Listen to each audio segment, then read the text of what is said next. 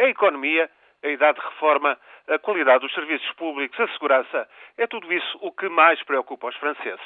Mas o país está de novo embrenhado numa polémica sobre o Estado laico e o Estatuto dos muçulmanos. Desta feita, tudo começou quando uma mulher foi multada em 22 euros por conduzir com um niqab, o véu islâmico que só deixa ver os olhos. Aconteceu perto de Nantes, no princípio deste mês. A polícia alegou que o véu a impedia de conduzir em condições adequadas, limitava-lhe o campo de visão. A multa, esta francesa de 31 anos, convertida ao Islão, degenerou em polémica. Ficou tudo ainda mais inquinado quando as autoridades de Nantes informaram o ministro do Interior de que a infratora era casada com um argelino, naturalizado francês, que vive com mais duas ou três mulheres. Não é claro quantas são. Um caso de poligamia, portanto, proibido por lei. Daí foi um passo até o governo anunciar que o marido poderia perder a nacionalidade francesa que adquirir ao casar-se em 1999 com esta cidadã francesa convertida ao Islão. Casara-se tendo já outras mulheres, vive em poligamia, tem 12 filhos e ainda por cima é suspeito de fraude à segurança social. Ora, um estrangeiro que tenha adquirido nacionalidade francesa só pode perder em casos muito graves. Atos que prejudiquem interesses essenciais da nação, espionagem ou terrorismo. Eventualmente, se mentir, se apresentar dados falsos para o pedido de naturalização, também pode vir a perder a nacionalidade francesa.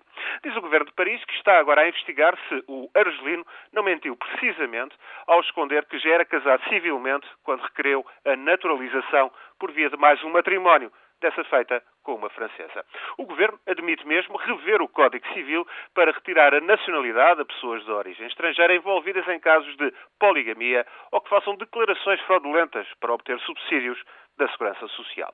Em pano de fundo, corre ainda uma proposta que o Governo vai apresentar em maio para proibir em absoluto o uso da burca, a burca que cobre todo o corpo e só deixa ver os olhos, por vezes velados também por um véu. Entre os 6 milhões de muçulmanos que vivem em França, a maioria das mulheres nem usa o véu cobrindo a face, nem sequer a burca tapando todo o corpo. Pouco mais de 2 mil muçulmanas usam a burca, a acreditar nos estudos que foram feitos, e a maioria dos franceses só consideram aceitável proibir a burca em edifícios públicos, como escolas, tribunais ou hospitais. Aliás, à semelhança da lei que, desde há seis anos, proíbe usar símbolos religiosos, todos os símbolos religiosos, nas escolas francesas.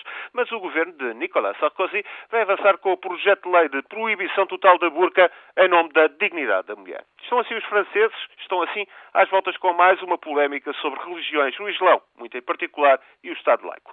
Em tempos de incerteza e segurança, mesmo questões que parecem algo excêntricas às preocupações mais prementes, às urgências maiores do dia a dia, acabam por assumir imensa importância. Afinal, a insegurança e a incerteza acabam por mexer com a própria identidade e confiança das pessoas, das pessoas, das pessoas e das nações.